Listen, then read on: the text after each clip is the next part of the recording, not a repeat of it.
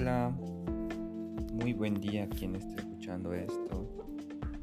Ya me conocen, soy Fernando. Eh, estamos una ocasión más.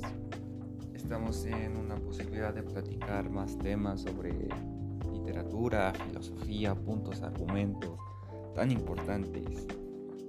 El día de hoy, 28 de junio del 2022, vamos a hablar sobre la importancia de los problemas, no solamente de los problemas, sino cómo se desenvuelven dentro de, de la literatura, cómo podemos enfrentar los problemas individuales y sociales que planteaban en el siglo de oro. Es muy importante. Es muy importante porque saber el que el siglo de oro se desarrolla en el siglo XVI y XVII. ¿Esto qué quiere decir?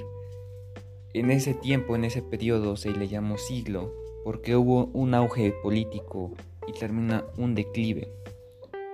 Y en este, en este siglo se desarrollan tantas formas literarias, nacen autores que plasman obras tan increíbles y ahora respondiendo a la pregunta, esto va de la, de la mano, porque los autores plasmaban en su contexto. Su contexto era diferente al de ahora. Su contexto planteaba unas formas y principios diferentes como son ahora. Pero no hay tanta diferencia entre los problemas sociales, los problemas individuales que se tienen hoy ahora. Por ejemplo, tenemos a los autores destacados a Garcilaso de la Vega, tenemos a Santa Teresa de Jesús, tenemos a San Juan de la Cruz y a Miguel de Cervantes. ¿Qué obras? ¿Qué obras pudieron hacernos tan, tan enriquecidos? Tenemos a Lazarillo de Tormes, tenemos a Don Quijote de la Mancha, tenemos Fuente de Ovejuna. ¿Qué quiere decir esto?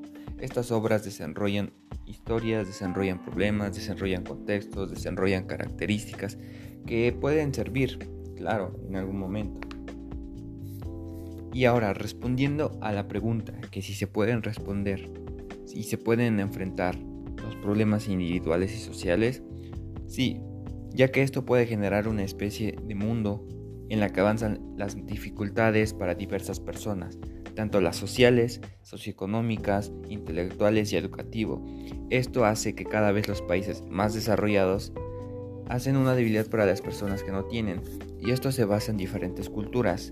En diversos libros, como las obras que mencioné antes, persisten en el mundo, y más en los países no desarrollados en los subdesarrollados, provocando un crecimiento tardío acelerado sobre la población. Estos, estos problemas perdón, siempre van a trascender en la sociedad.